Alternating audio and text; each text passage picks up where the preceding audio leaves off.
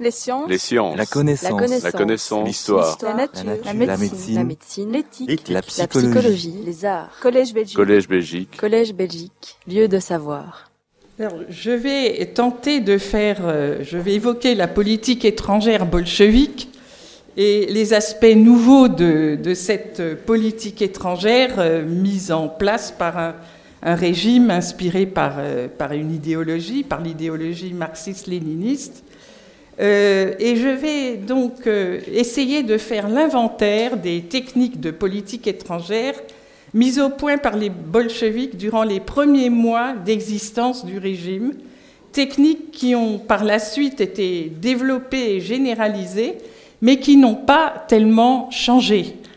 Euh, les négociations précédant la paix de Brest-Litovsk, les semaines et les deux années qui ont suivi sont en quelque sorte le laboratoire euh, pendant, euh, où, le- où les bolcheviks élaborent leurs tactiques de politique étrangère, où ils testent euh, différentes méthodes et font le tri entre ce qui marche et ce qui ne marche pas. Alors, euh, je vais donc euh, euh, vous énumérer ces processus, ces méthodes, ces tactiques de politique étrangère au fur et à mesure de leur apparition euh, en suivant la, un peu la chronologie. Euh, premier, euh, premier procédé, c'est l'utilisation de la diplomatie, non pas comme moyen de parvenir à un accord. Là, il y a vraiment un élément nouveau dans la pratique de l'État bolchevique. Donc, ce n'est plus un moyen de parvenir à un accord avec le partenaire, mais comme un instrument de subversion du partenaire.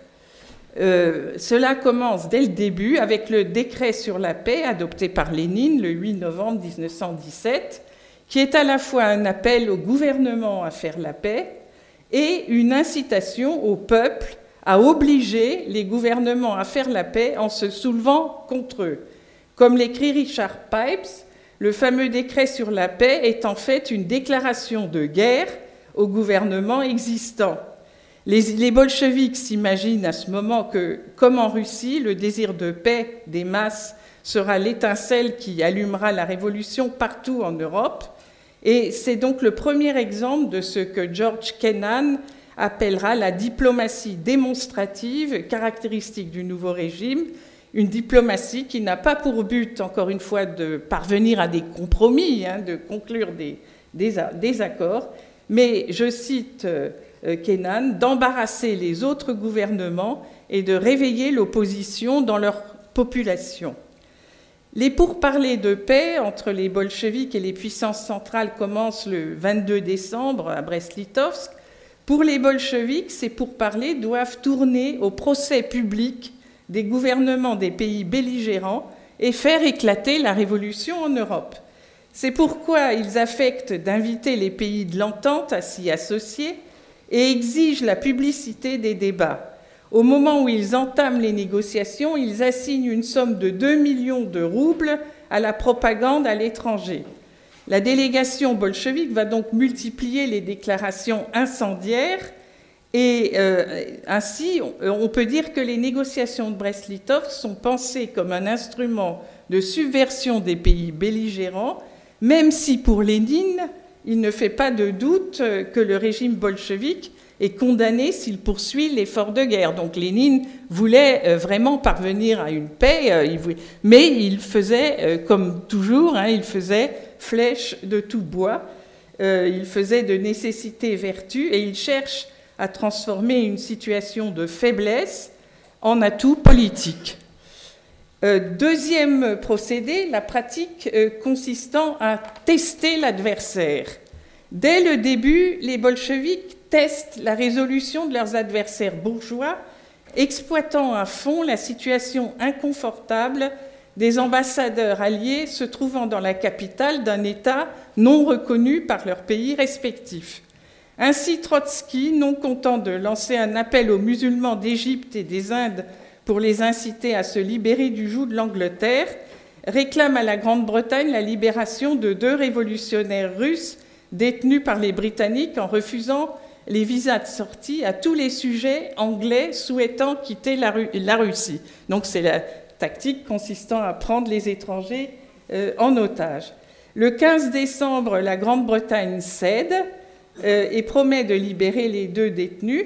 Du coup, Trotsky en hardi formule une nouvelle exigence, la liberté de circuler des courriers diplomatiques bolcheviques à l'étranger, même s'ils travaillent à renverser les gouvernements établis, sans quoi les ambassades n'auront plus le droit d'envoyer leurs propres courriers. Le 13 janvier 1918, sur ordre de Lénine, je vous donne quelques exemples, hein, les bolcheviks arrêtent tous les membres de l'ambassade et de la mission militaire roumaine sous prétexte que les Roumains avaient incarcéré les propagandistes bolcheviques préconisant la, fraternisation avec les Autrichiens. Après une démarche du corps diplomatique auprès de Lénine, l'ambassadeur de Roumanie est libéré, mais les bolcheviks font main basse sur le trésor roumain, imprudemment acheminé en Russie, alors que les, forces allemandes avançaient en, Roumanie. Euh, les forces, oui. Euh, le 18 janvier euh, c'est l'ambassade américaine qui est euh, perquisitionnée par les, gardes rouges. Cette politique d'humiliation des diplomates étrangers a été analysée avec finesse par un diplomate américain, euh, témoin de ces événements, Edgar Sisson. Je vous cite son interprétation du comportement bolchevique, extrêmement fine à mon avis.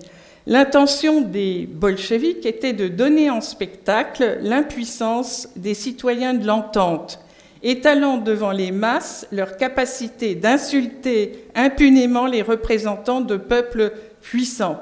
C'était un procédé de réclame à usage interne visant à inculquer aux Russes fatalistes le sentiment de leur propre faiblesse face à des dirigeants assez forts pour défier les grandes nations du monde.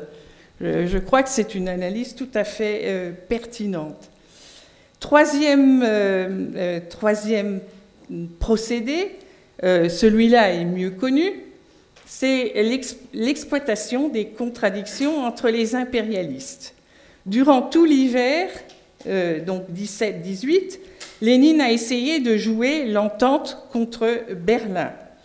Le 10 février 1918, Trotsky se retire des négociations de Brest-Litovsk en proclamant la formule ni paix ni guerre et les bolcheviks annoncent la répudiation de toute la dette extérieure russe.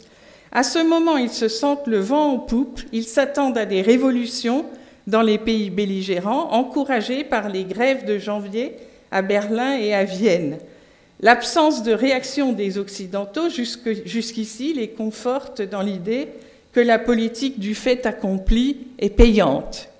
En réalité, c'est une période de péril mortel qui commence pour le régime de Lénine.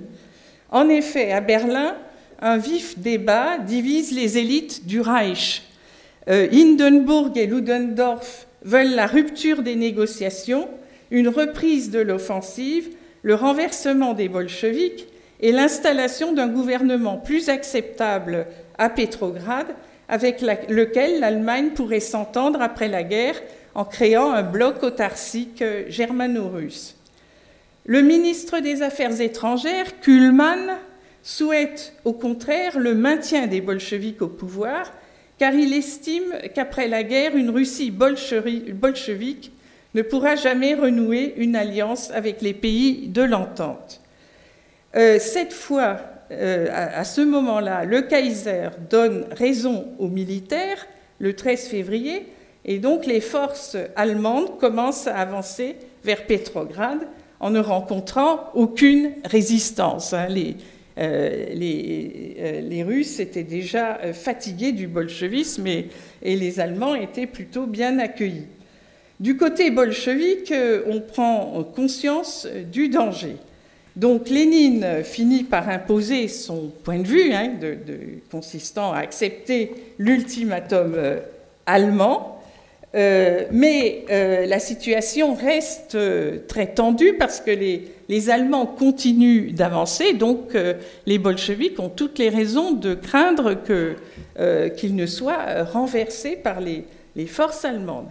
Dans ces circonstances dramatiques, les bolcheviks vont mettre en œuvre pour la première fois un instrument que l'URSS utilisera pendant toute son histoire, Les convertis, donc c'est quatrième, la quatrième tactique dans ma liste, c'est l'utilisation des convertis et les canaux confidentiels, hein, l'utilisation de canaux qui contournent les diplomates professionnels euh, qui permettent de faire parvenir le point de vue de Moscou au, sommet dans, dans, les pays concernés.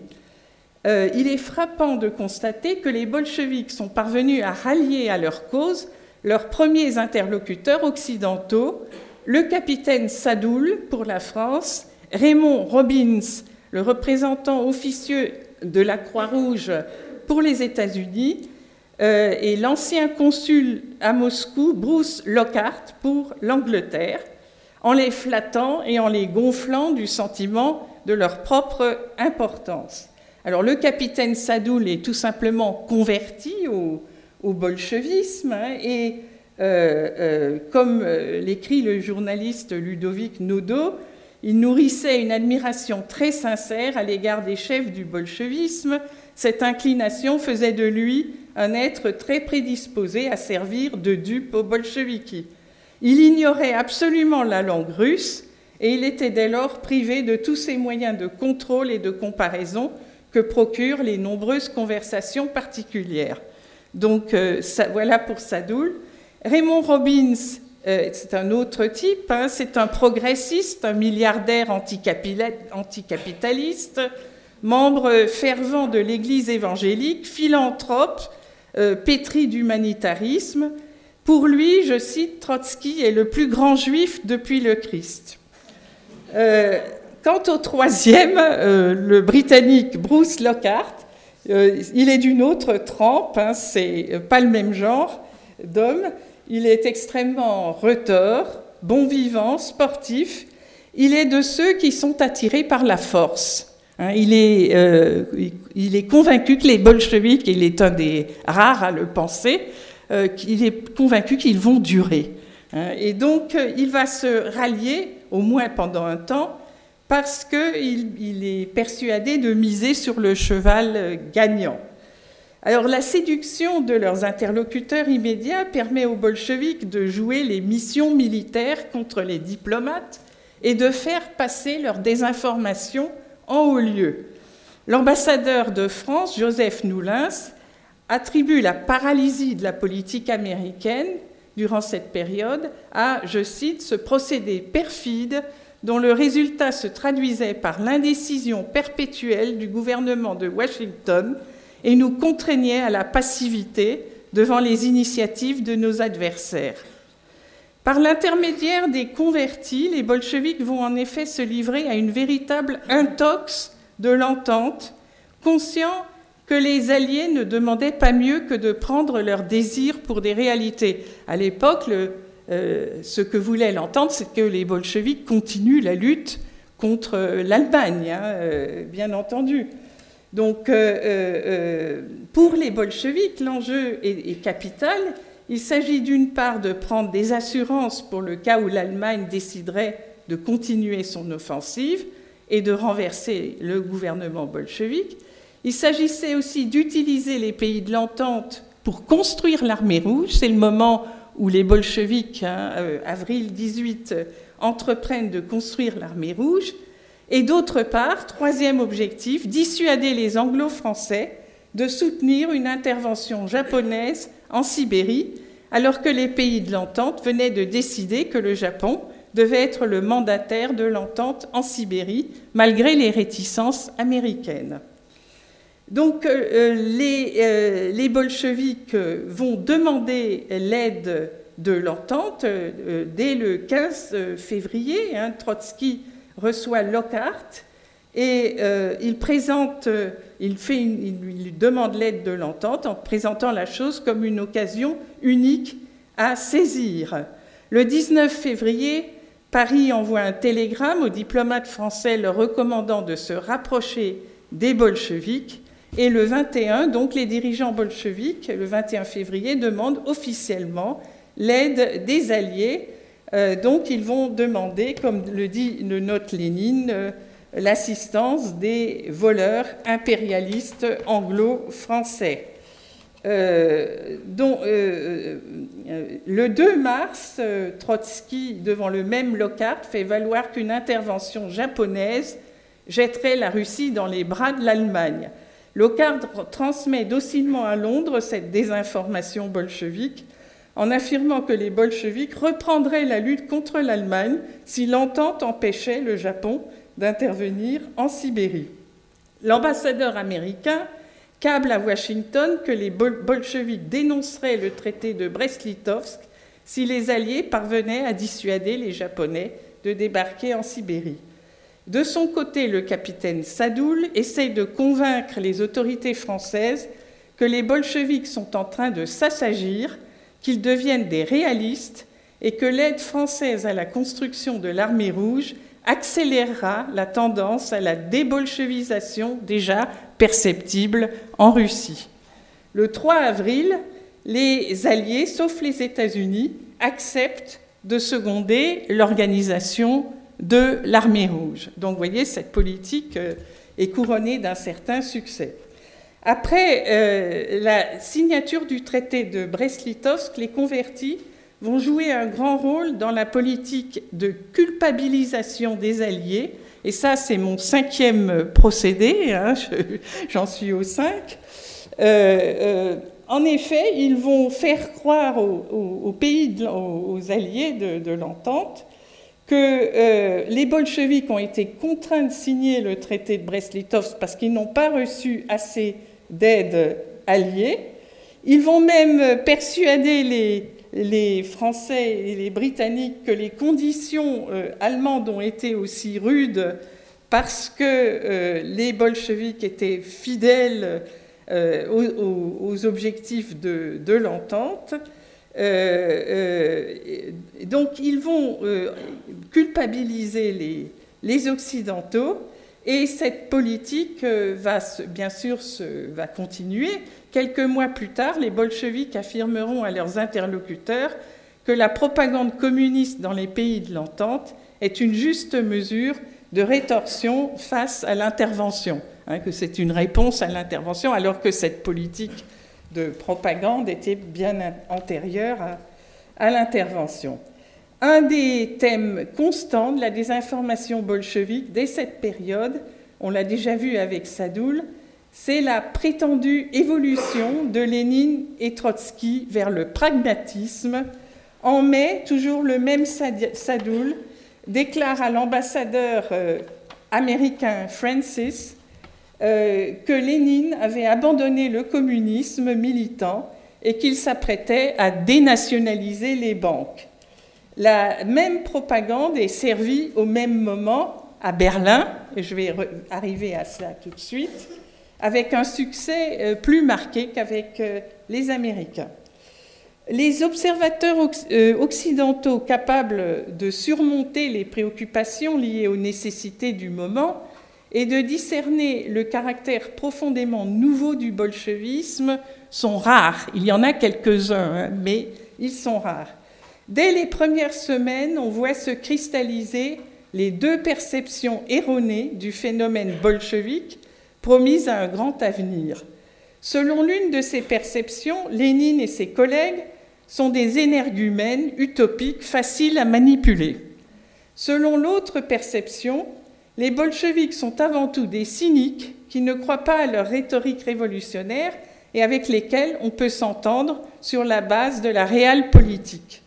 Les hommes du Kremlin seront éminemment conscients de cette myopie chez leurs adversaires, ils l'encourageront et l'exploiteront euh, de façon magistrale, et tout au courant de l'histoire euh, soviétique. Enfin, j'arrive à mon sixième, euh, mon, la, tactique numéro 6, c'est la création d'une aile pro-soviétique au sein des pays bourgeois. En avril 1918, avec les succès de l'Allemagne et de l'armée allemande sur le front ouest, le débarquement japonais euh, à Vladivostok, les bolcheviks commencent à pencher vers l'Allemagne. Ils sont fascinés par les prouesses technologiques allemandes, par l'esprit d'organisation germanique, hein, c'est le cas de Lénine, mais de presque tous les bolcheviks, et ils sont convaincus que les puissances centrales vont gagner le conflit mondial. Euh, donc euh, Lénine va choisir l'Allemagne et il va se donner les moyens d'influencer la politique allemande. Il va faire miroiter aux yeux euh, des Allemands les possibilités du vaste marché russe. Il a déjà l'idée, au printemps 1918, d'utiliser les capitalistes étrangers pour remettre l'économie soviétique à flot. Le 15 mai débutent des négociations pour le rétablissement des relations commerciales germano-russes. Alors, les bolcheviks sont évidemment au courant du débat qui continue à faire rage à Berlin, le débat que j'ai évoqué précédemment, c'est-à-dire le conflit entre les, militaires, les militaires qui veulent chasser les bolcheviks euh, et, le ministère des Affaires étrangères qui préfère les conserver au pouvoir. Euh, ce qui est intéressant, c'est que euh, à partir de la mi-juin, l'ambassadeur allemand Mirbach se rallie au point de vue du, haut commandement allemand, alors qu'auparavant il, était favorable au soutien aux bolcheviks. Là, il pense que les Allemands font fausse route et il euh, envoie des, correspondances à, à, Kuhlmann pour lui expliquer que euh, il serait plus, intéressant, plus avisé de nouer des contacts avec euh, la résistance anti-bolchevique plutôt que d'en laisser le monopole aux pays de l'entente.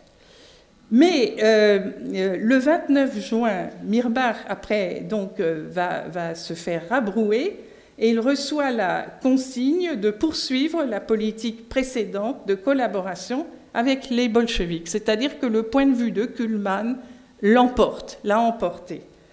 Et l'issue, euh, donc cette issue du débat favorable pour les bolcheviks est largement euh, due aux efforts de l'ambassadeur soviétique à Berlin, Yoffé, euh, dont la tâche était triple neutraliser le parti militaire, donc favorable à l'élimination des bolcheviks, en faisant appel aux industriels et aux banquiers intéressés par le grand marché russe.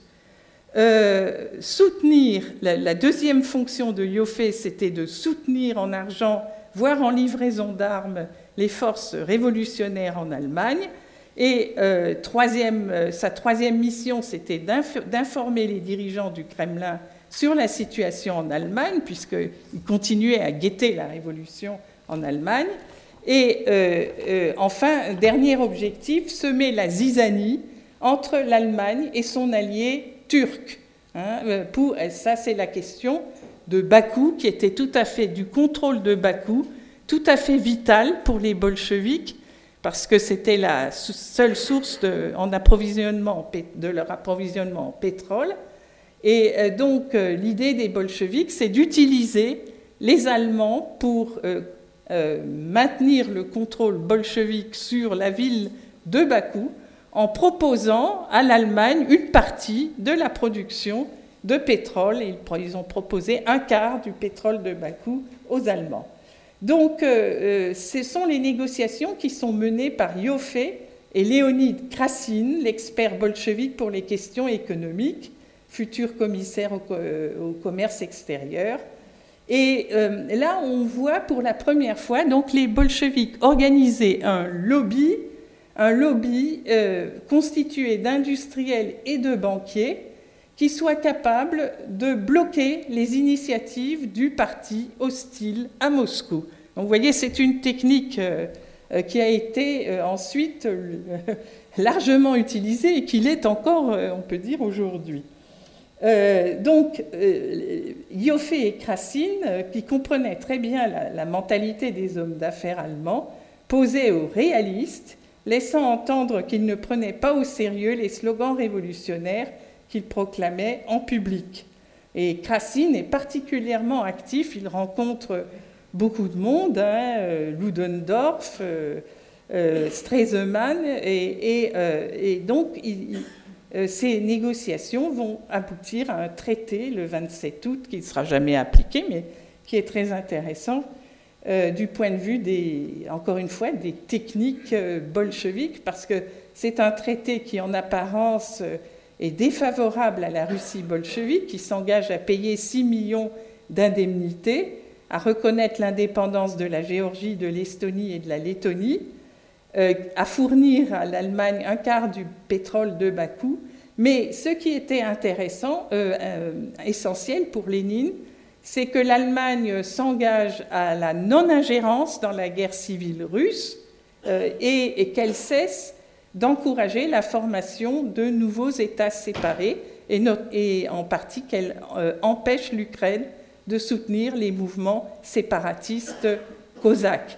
Hein. donc les bolcheviks ont obtenu quelque chose qui était essentiel à leurs yeux euh, et ils se sont attachés un partenaire par de larges concessions économiques euh, dans le but de faire agir ce partenaire dans le sens de la politique de puissance de Moscou. Et les Allemands vont essayer effectivement de remplir leur part euh, dans le, maintien euh, du contrôle bolchevique à Bakou, mais ce sera un, échec.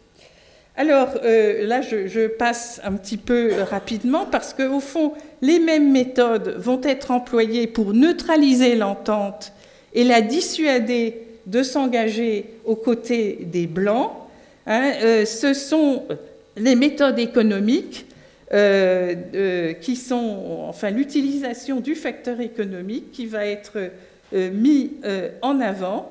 Et finalement, dès le 17 novembre 1919, hein, Lloyd George annonce sa décision d'abandonner l'intervention et de se tourner vers une politique de coopération économique avec la Russie bolchevique. Ce qui explique d'ailleurs l'attitude des Britanniques au moment de la guerre euh, russo-polonaise en 1920.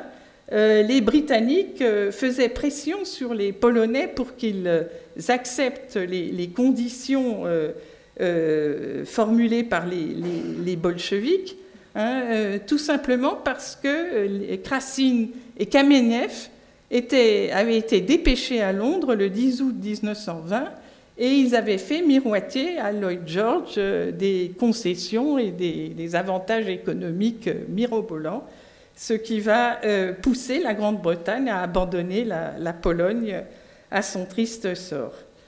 dernier procédé, et je, terminerai là-dessus, le dernier procédé qui a été mis au point pendant ces années c'est l'utilisation de la tactique de front uni qui a été, euh, je dirais, euh, expérimentée pendant les années 1919, 1919-1920 euh, dans les pays, les pays nouvellement, enfin les, pays indépendantistes autour de, la Russie bolchevique, en Ukraine, euh, et, dans les pays euh, sud-caucasiens.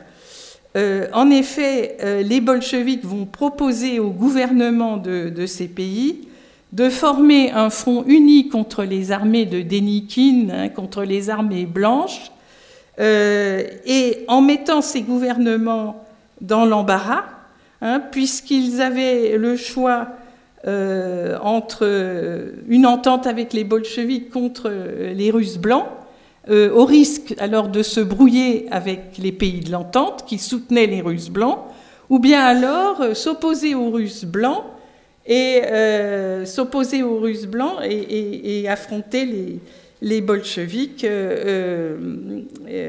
donc c'était le dilemme des, gouvernements indépendantistes.